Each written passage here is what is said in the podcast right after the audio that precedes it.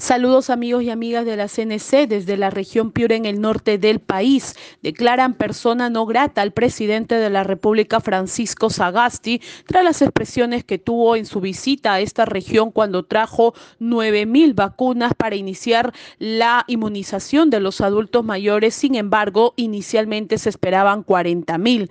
Ante el reclamo de los medios, el jefe de Estado señaló que así como dicen que Lima no es el Perú, Piura tampoco es el Perú y tenemos que repartir las vacunas equitativamente. Eso fue lo que respondió ante los medios de comunicación que le increparon justamente las pocas vacunas que estaban llegando a Piura, teniendo en cuenta que a otras regiones se ha enviado más de 20 mil, 40 mil y 50 mil dosis.